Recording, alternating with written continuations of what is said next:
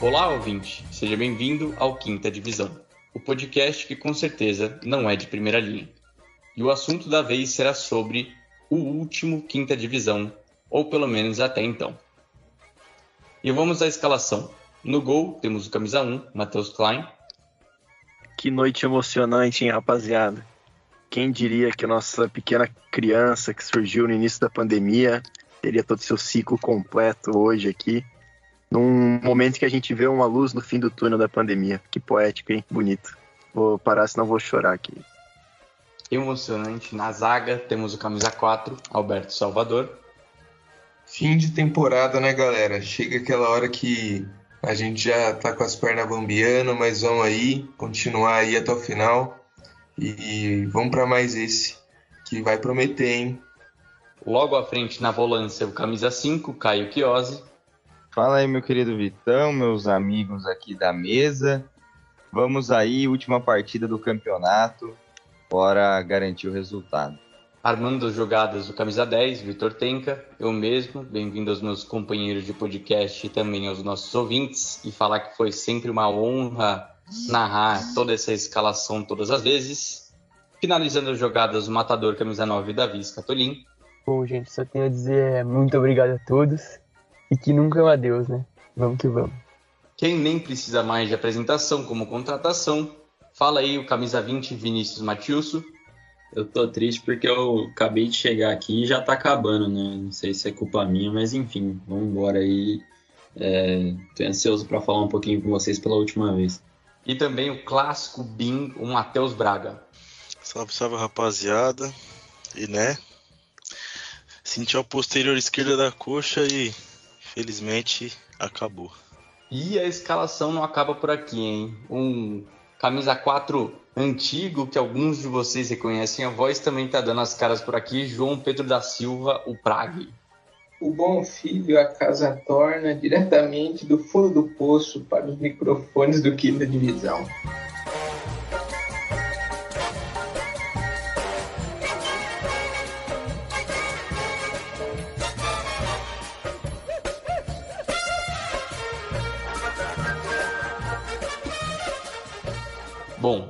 E como a gente já foi aí, vocês já foram empanturrados de notícias tristes, de despedidas antecipadas, acho que nada mais justo do que eu já passar a voz para o nosso queridíssimo Caio Chiosi, que já me substituiu em tantas transmissões.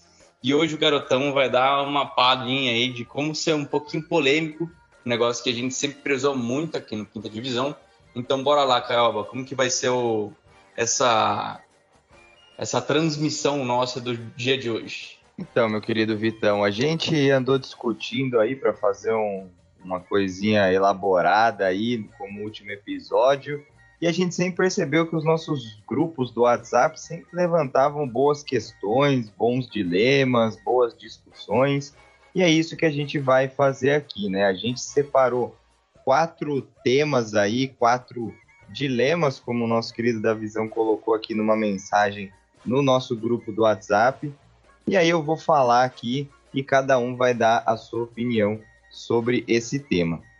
Então, para a gente abrir, a gente vai, vou pegar aqui um que está bem recente aí, ainda mais com a vitória do Grêmio hoje em cima do Red Bull Bragantino, hoje, terça-feira, dia 16 de novembro, que ah, o dilema é o seguinte, rebaixamento de rival é título? Quem gostaria de abrir? Ah, mano, complicado ainda mais esse ano, nesse momento tão. É, muita dúvida aí, né? Que dizem que São Paulo vai cair. Eu acredito que não, né? Já tô dando meu palpite. Mas, cara, eu acredito que assim, não, a gente não pode considerar título, sabe? Tipo assim, colocar. Óbvio que isso não vai ter numa. É, oficialmente, numa lista de títulos, né? Óbvio, mas até pra própria torcida. Não é tão. Não faz tanto sentido você colocar como título, porque não é mérito do. Por exemplo, se o Corinthians cai, não é mérito direto do São Paulo, né? Tudo bem que às vezes ganha um jogo ali que ajuda a rebaixar, mas eu acho que assim, a vou ser meio profundo aqui, a grandeza do time, a grandeza de um time, ela está diretamente ligada à grandeza do seu rival. Então, por exemplo, o São Paulo se vangloria de ser gigante por ter três mundiais, enquanto seus rivais não têm, né, não tem nenhum time com tantos mundiais. Então, nesse mesmo quesito, São Paulo, Santos e Flamengo, né, se vangloriam de nunca ter caído, né, ou seja, são muito grandes por causa disso. E então os outros que já caíram se tornam um pouco menores, entendeu? Então tem uma distância ali que, por exemplo, então o rival cair torna o time que não caiu um pouquinho maior. Deu para entender mais ou menos o que eu quis dizer? Então acho que é mais ou menos por aí. Então, por exemplo, o Grêmio ser tri rebaixado, o Botafogo, não, o Vasco é tetra rebaixado, né, alguma coisa assim, é, torna de alguma maneira, por contraste, o Flamengo maior do que o Vasco, entendeu? Alguma coisa assim, complexo. Eu acho que tem a questão da torcida também, além de, lógico que não vai contar como um título, como o Matheus falou, mas para o torcedor é muito especial, assim, você vê o seu rival cair, por exemplo, eu como corintiano vivi um ano que o Corinthians foi campeão da Libertadores e do Mundial e o Palmeiras caiu. E aquilo, enfim, sobre zoação, sobre você se sentir superior e estar tá sempre é, no melhor momento, para o torcedor é muito especial. Então, talvez é, seja uma, uma alegria parecida com a de um título. Lógico que é, é, completamente diferente, um título é muito melhor, qual seja, seja ele qual for, mas é, quando o seu rival cai, é muito bom também você ter essa, você ter essa alegria de se, de se sentir superior, ver é, um time na Série B, enfim, é só ver porque a zoação, por exemplo, quando o Inter caiu em 2016, é, o Grenal, é, assim, era tudo sobre isso, a zoação do, do, dos torcedores, né? A gente vê muito Boca e River, e aí os torcedores do Boca ainda zoam muito o River por conta da, daquela queda de 2011, se eu não me engano, eles falam River com B, enfim. É, eu acho que não, não diz muito sobre o seu próprio time, ele não fica maior por conta disso, mas eu acho que para o torcedor é especial, então é quase como um título, porque todo mundo quer ver o rival cair, o rival passar por, por maus momentos assim. Olha, nas minhas lembranças quando criança aqui, eu lembro que o Corinthians em 2007, quando caiu, eu comemorei muito mais do que a Sul-Americana de 2012, que o Lucas levantou a taça. Então, eu considero sim para o sentimento de torcedor como se fosse um título.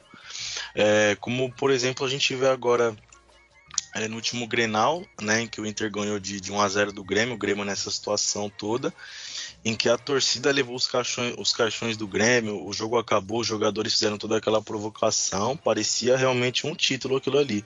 Em diversas entrevistas é, que, que os repórteres iam perguntar para os torcedores do Inter, né, eles falavam que o Inter não precisava ganhar nada, né? Que o Inter já vem enfrentando uma, uma, uma filhinha aí, não sei quantos anos mais ou menos, mas é um tempo já sem título. E eles, a felicidade deles, eles falam que é como se fosse um título. É, seria melhor o Grêmio cair é, esse ano e o Inter ficar sem nenhum título do que o, o Grêmio ficar e o Inter ganhar um título, pelo menos ali para as pessoas que foram entrevistadas. E para mim, é sim realmente um título. A gente, é, aqui, eu sendo São Paulino, os amigos corintianos aqui presentes, a gente sabe que para o torcedor corintiano, por exemplo, é, o Corinthians naquele 2012 magnífico que ganhou a Libertadores, ganhou o Mundial, e ainda no fim do ano teve aquele gostinho de ver o Palmeiras rebaixado, foi uma coisa a mais ali, uma comemoração, foi um terceiro título praticamente. Cara, é, minha experiência particular, né, eu acho que é muito é, legal, né? Quando você vê um rival direto cair de divisão, né? Uma coisa meio sádica, assim, né? Mas é verdade, né? Faz parte do folclore. Mas eu, eu, Davi, prefiro ver meu time ser campeão, propriamente dito, né? Então, eu não diria que o rebaixamento de um rival é, é, vale o mesmo que, que um título. Mas ele não valer o mesmo que um título não tira o valor, né? Acho que deu para entender. Porque é muito engraçado, você ir lá encher o saco do teu amigo, é, eu já tive a experiência de ver o Palmeiras cair, né? 2002 eu era muito pequeno, então eu não lembro. Mas 2012 eu lembro muito claramente cair enchendo o saco da minha prima palmeirense, né? Ela parou de falar comigo uns, um mês, depois voltou tranquilamente. É, com o Corinthians, mesma coisa. Eu lembro, não de, de. Eu lembro de zoar meus amiguinhos na escola, sabe? Tipo, meu pai falava pra mim que o Corinthians tinha caído, não sei o que, eu ia lá zoar na escola no dia seguinte, tal. Mas é, em relação né, a, ao sentimento do rebaixamento, eu diria que é um. Não, não vale mesmo que um título, mas é um trunfo muito grande, né?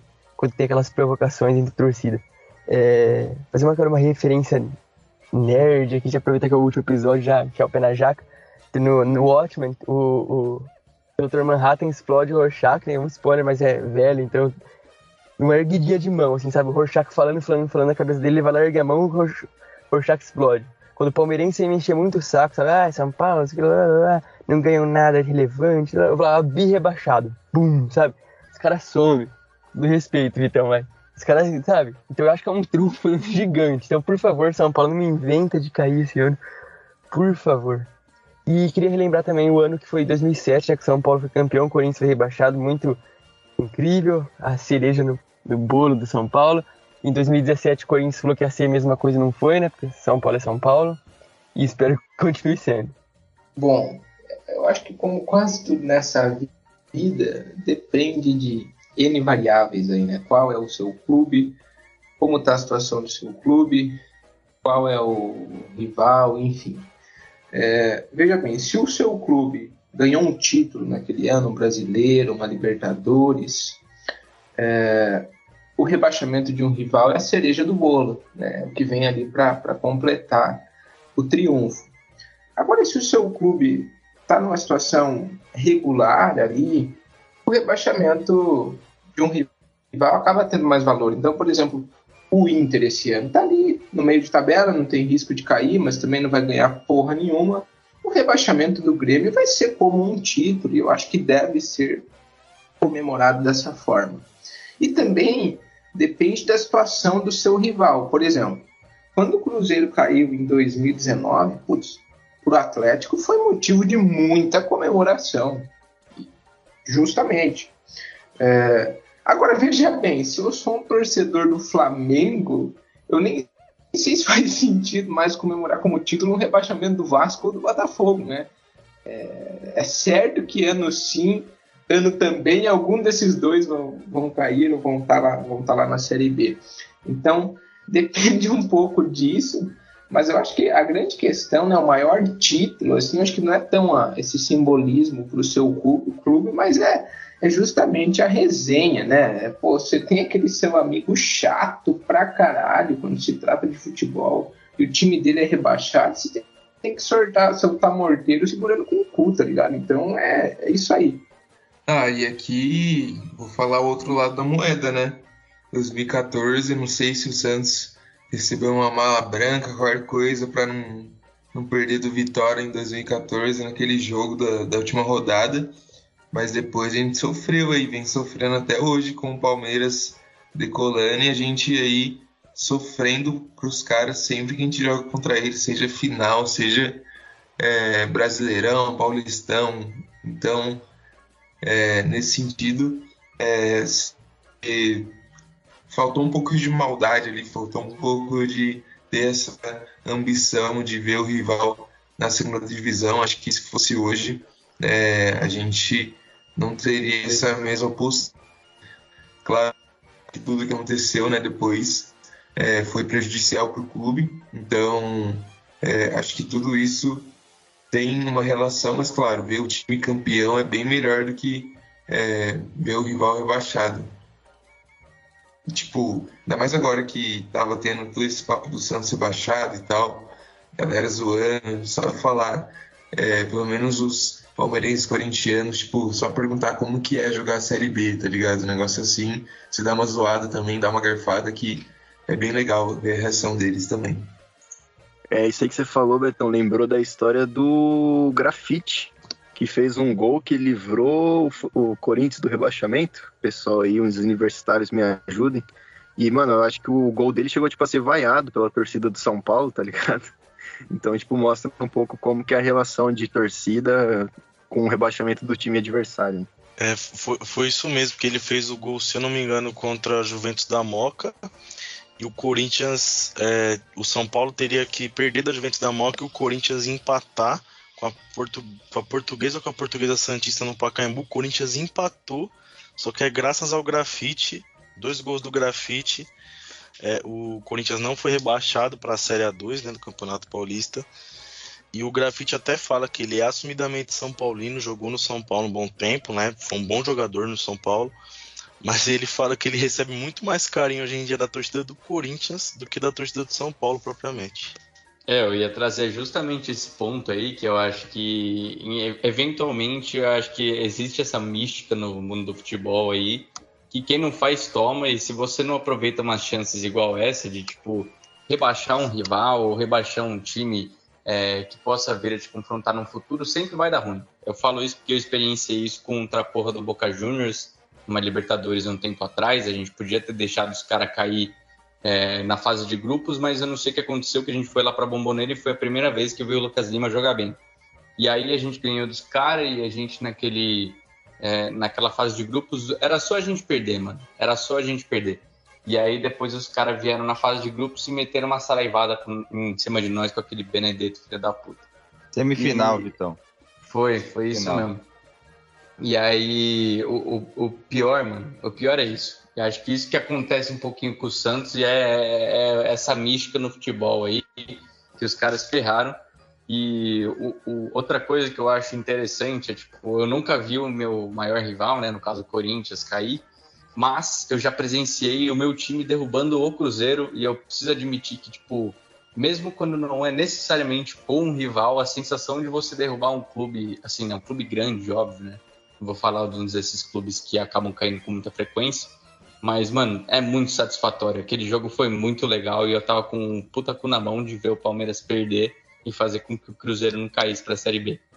Bom, é, antes de passar para o próximo dilema aí, vou explanar meu ponto de vista e vou pegar um pouco. Eu, eu concordo em partes com é, alguns pontos de vista aí de vocês, mas eu queria pegar um ponto de vista do João, que é o contexto do, do campeonato ali, o contexto da temporada do clube. Eu acho que para o torcedor é um sentimento de título, sim. E pode ter gente que falar, ah, mas nossa, que sujo, que sem caráter, não sei o quê. Que nem teve a, aquela moça da live do Grêmio que viralizou, falando que o Inter era um time sujo, não sei o quê. Eu aposto o que você quiser que se fosse o contrário, ela estaria fazendo a mesma coisa. Então, acho que esse papo aí não, não cola. E eu acho que depende um pouco da circunstância, né? Por exemplo, faltando cinco rodadas para acabar o Campeonato Brasileiro, quatro, enfim, reta final, e você tem um confronto direto contra o seu contra o seu rival ali, né? Ele lutando para não cair e o seu time, sei lá, é, lutando por uma Libertadores ou pelo título, enfim, alguma coisa nesse sentido. E a sua a vitória em cima dele afunda ele mais, o, o seu afunda o rival mais um pouco isso é uma sensação muito, muito boa para o torcedor. Eu lembro em 2016, quando o Internacional caiu, o Inter jogou contra o Corinthians na, na Arena Corinthians, estava na reta final do campeonato também. É, Corinthians e Inter tem uma rivalidade interestadual muito grande. Para mim, só fica atrás de Flamengo Atlético Mineiro no Brasil, né, interestadual. E eu lembro que foi nossa, muita comemoração. Teve o meme do põe no DVD no telão da arena. Então, eu acho que depende bastante da circunstância também. Mas para o torcedor, o, sentimento é, é, de um título, vai comemorar e vai zoar igual. Eu só queria fazer um, um breve adendo aí que você comentou. É, é que o bom futebol, na verdade, ele é por por gênese sujo e mau caráter. Né? Quem quer discurso de paz vai assistir a Assembleia da ONU. Bom futebol ele tem briga, violência, é, banco sendo arremessado na torcida adversária, invasão de campo, enfim. Esse é, esse é o entretenimento da coisa.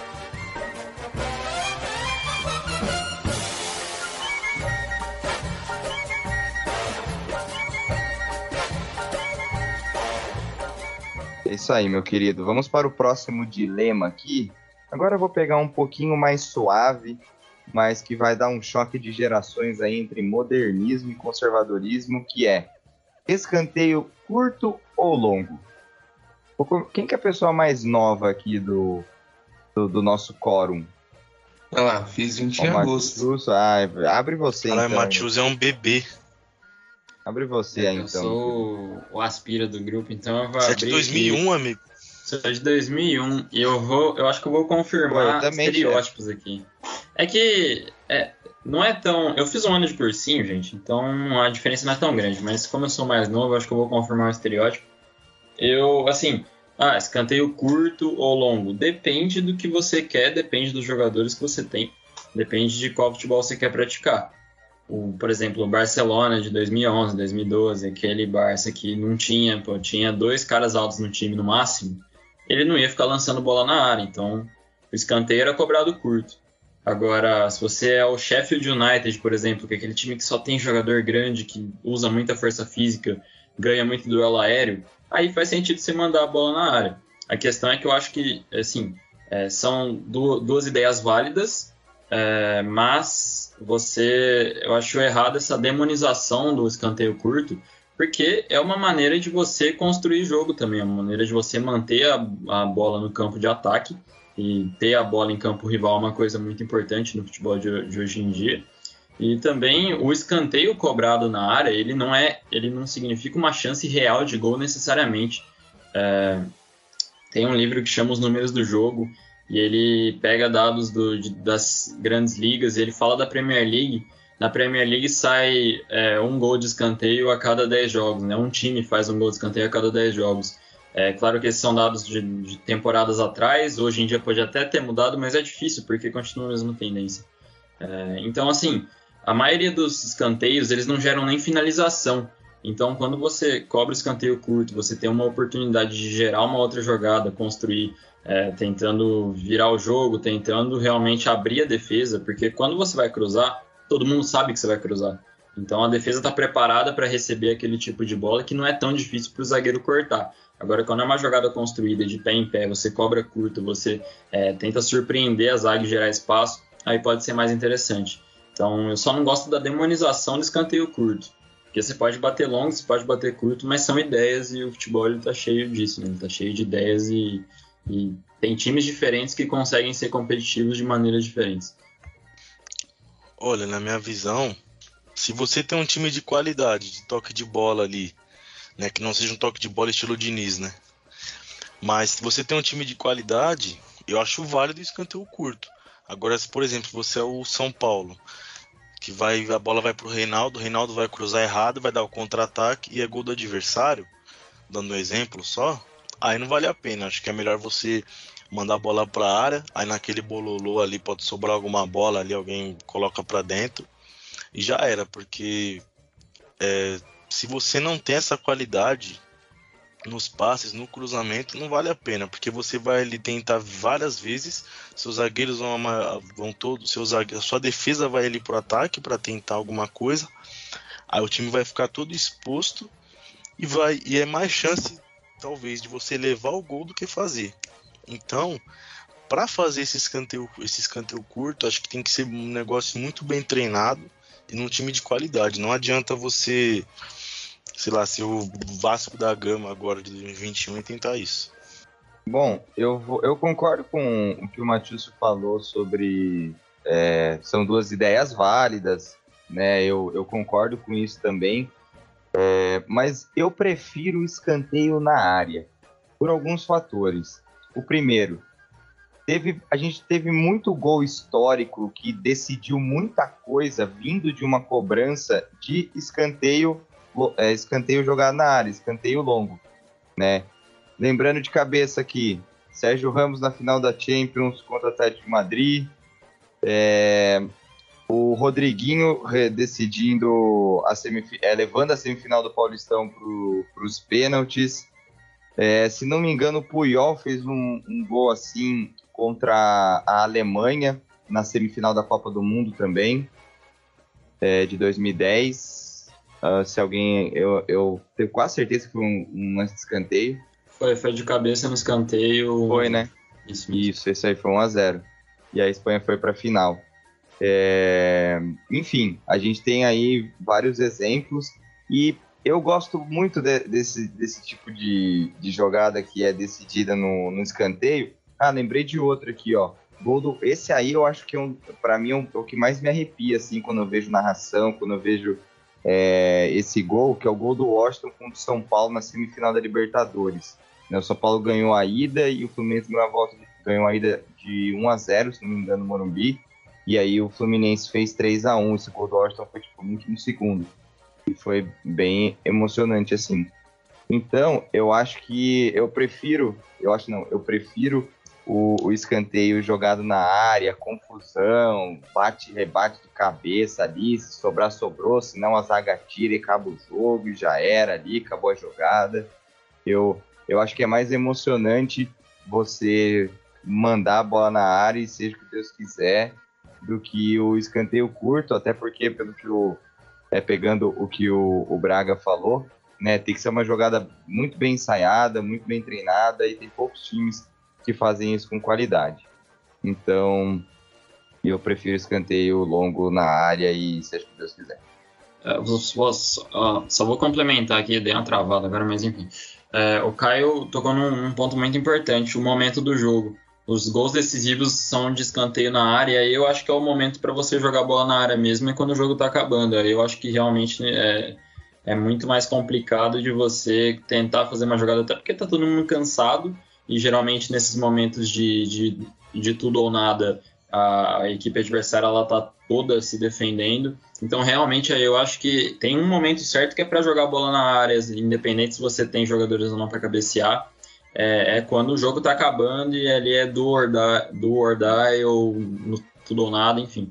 É, e o ponto de ser bem treinado ou não, o escanteio longo também tem que ser treinado porque é, você tem que gerar movimentos ali, né? Um time que não é bem treinado não faz gol nem de escanteio longo na área. Mas achei pontos importantes aí, eu já vou parar de falar. Exatamente, essa parte do treinar escanteio longo é importante, jogar de primeiro pau, enfim. Mano, a minha resposta vai ser bem sucinta, já seguindo meu minha ideia de futebol. É, para mim, escanteio bom é aquele nos acréscimos que o goleiro sobe para cabecear. Aí é loucura, entretenimento na certa. E se o goleiro faz o gol, então esquece. Mateusão foi sucinto, muito bom, né? Perfeito. Mas eu, eu compartilho isso do mesmo pensamento do Vinícius, Matius. É, eu acho que é muito importante também uma variação dentro da partida, né? Acho que ele comentou, o Caião também deve ter dado uma pincelada nisso. É, fazendo outra metáfora, né? Hoje eu tô das metáforas. O futebol americano tem duas principais jogadas, né? O corrido ou o passe. Quando um time fica muito manjado, que vai sempre correr, a outra defesa se prepara o tempo todo. Ah, eles vão correr de novo, eles vão correr de novo.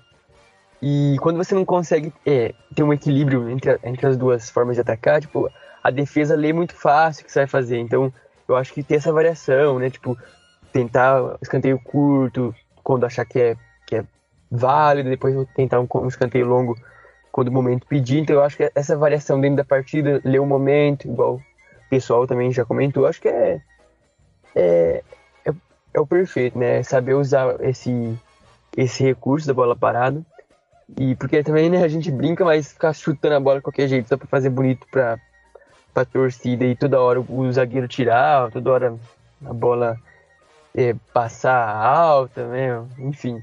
Aí também não vale de nada, né? Então eu acho que tem que ser muito bem pensado, muito bem treinado e muito bem executado. Eu só acho também, mano, sou um pouquinho desse adepto aí, igual os caras falaram que, mano, tipo, depois de um certo momento, eu acho que o escanteio curto ele só serve para dar raiva na torcida. Até porque, tipo, em determinadas ocasiões você vai criar um, um escanteio curto, né? Você vai sair de próximo da, da lateral. E, tipo, se o time conseguir, o time adversário conseguir ler essa situação, que não é muito difícil, é só ver dois caras perto do escanteio, que se eles, assim, fizerem uma marcação boa, eles vão forçar o jogo voltar até lá atrás, onde geralmente vai ter poucos jogadores, e aí a armação da jogada vai ficar ainda pior. Eu já presenciei isso muito com o meu time. É, e eu imagino que, assim, óbvio, né, em determinados momentos você conseguir encontrar é, uma área de, de cruzamento um pouco mais atrasada né, do que no próprio escanteio é muito melhor. É, só que eu acho que, pessoalmente, eu sou um pouco mais adepto do escanteio direto. Não gosto muito de escanteio curto, não. É, eu concordo né, com o Vitão, mas eu também pego alguns pontos do Matiusso, porque eu acho que é, escanteio curto só por cobrar mesmo, depende muito do momento do jogo, da qualidade dos jogadores. Se cobrar só para cobrar e cruzar na área, você já vai direto, não tem por que fazer isso. Só se for uma jogada bem ensaiada mesmo com o, o escanteio curto, para fazer valer a pena, né? Senão, ainda mais se você estiver perdendo o jogo, é perda de tempo e estresse pro torcedor, né? Que tá vendo aquela parada. Como é Na verdade, tem um tipo de escanteio curto aqui, ó, rapidão, João, que ele vale muito a pena, que é quando, tipo, o seu time tá ganhando, tá no finzinho do jogo e os caras podem empatar, e aí só cobra aquele escanteiozinho e fica segurando a bola ali no canto para dar raiva na torcida adversária. É uma delícia. Exatamente. E aí, Vitão, só deixa eu é, é, contar uma breve, um breve fato aí sobre isso, né? Japão e Bélgica, oitava de final da Copa de 2018. O Japão me abre 2 a 0 na Bélgica, toma um empate. E aí, com 47 do segundo tempo, o Japão me quer jogar a bola na área com Fellaini, com Alderweireld, com Vertogen, com Witzel, com todos aqueles caras gigantes da Bélgica e no contra-ataque eles vão lá e tomam um gol. Então, esse é um ponto interessante também. Talvez naquele momento ali era melhor escanteio curto, mas aí o Japão deu aquela empolgada, achou que dava para vencer a Bélgica. Veja bem, veja bem, veja bem. Como eu careço, né, de, de diretrizes táticas para avaliar, eu sinceramente cago se o escanteio é curto, se o escanteio é longo, não estou ligando para isso. O importante é o jogador cobrar o escanteio com a pica apontada para o céu, porque um jogador que, que, joga com tesão, né, ele consegue construir bons resultados. E no final das contas, né, é, o escanteio é que nem o pau. Se ele é curto ou se ele é longo, não faz muita diferença. O importante é o que você faz com ele. Todo mundo já foi? Quem precisar falar agora não tem como falar. Não, é, acho que Depois dessa fala aí, mano, abraço. Não, não tem é, quem falou, falou. É. Sinto muito, quem falou, falou.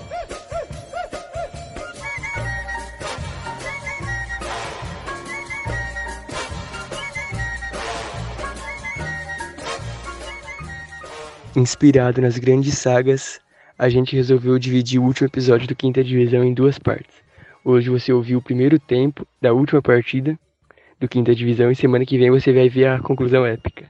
Tamo junto e valeu por tudo.